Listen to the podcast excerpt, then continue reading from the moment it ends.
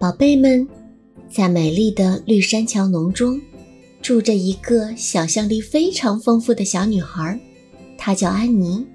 在那里发生了许许多多关于她的有趣故事，让我们听听今天发生了什么吧。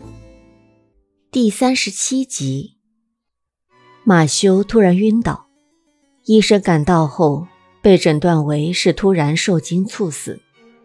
惊吓的秘密就藏在马丁早晨带来的报纸上，上面登载着埃比银行破产的摘要。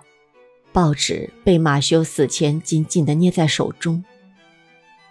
深夜，安妮在寂静与黑暗中醒来，日间的记忆像悲伤的波浪一样席卷而来。她能看到马修的脸向着她微笑，就像他昨天晚上在大门前和他告别时的微笑一样。泪水如潮涌来，安妮哭得撕心裂肺。两天之后，他们把马修·卡斯伯特葬在宅地的边上，远离他耕种的田地，他热爱的果园，他栽种的树。阿凡利恢复了平日的宁静，甚至在绿山墙，一切也都恢复旧轨，像往常那样有条不紊，该做什么做什么。尽管摆脱不了失去了一切熟悉的东西的痛楚感觉，安妮心肠忧伤，想到没有了马修而生活照旧进行，便感到十分伤心。当他发现日出丛林或者浅桃红色的花蕾绽开，带给他旧日一样的内心欢悦时，当戴安娜的来访令他愉快，当戴安娜的趣谈令他感到大笑或者微笑时，简而言之，灿烂盛放的美丽世界和爱、友谊威力丝毫不减，仍然能够放飞他的想象，打动他的心灵。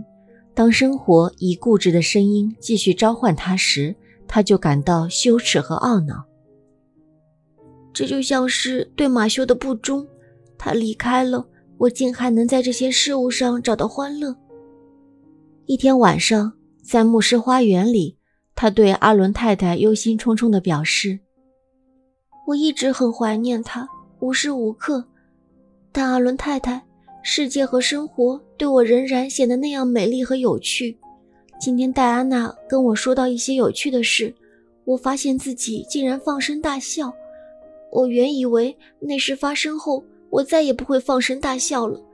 我觉得自己不应该这样。”马修在这里时，他喜欢听你的笑声，他喜欢知道你从身边的美好事物中找到欢乐。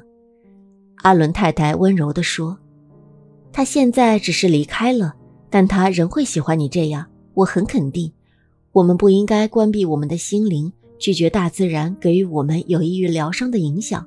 但我明白你的感情。我想，我们都经历过同样的事。当我们所爱的人不在这里。”和我们一起分享快乐时，我们会憎恨任何令我们感到愉悦的念头；当我们发现生活的乐趣回归时，几乎会认为那是对悲伤的一种不忠。和阿伦太太道了晚安之后，安妮慢慢走回绿山墙。马迪拉坐在前门石级上，安妮在她身旁坐下，他们聊起了曾经的往事，其中还包含了一段。玛丽拉和吉尔伯特的父亲年轻时的一段罗曼史。我们曾经是好朋友，别人说他和我是情人。后来我们吵架了，他求我原谅，而我拒绝了。气头过去之后，我本打算原谅他的，我当时很愤怒，想先惩罚他一下，但是他再也没回头。布莱斯一家都很倔强，但是我一直很遗憾。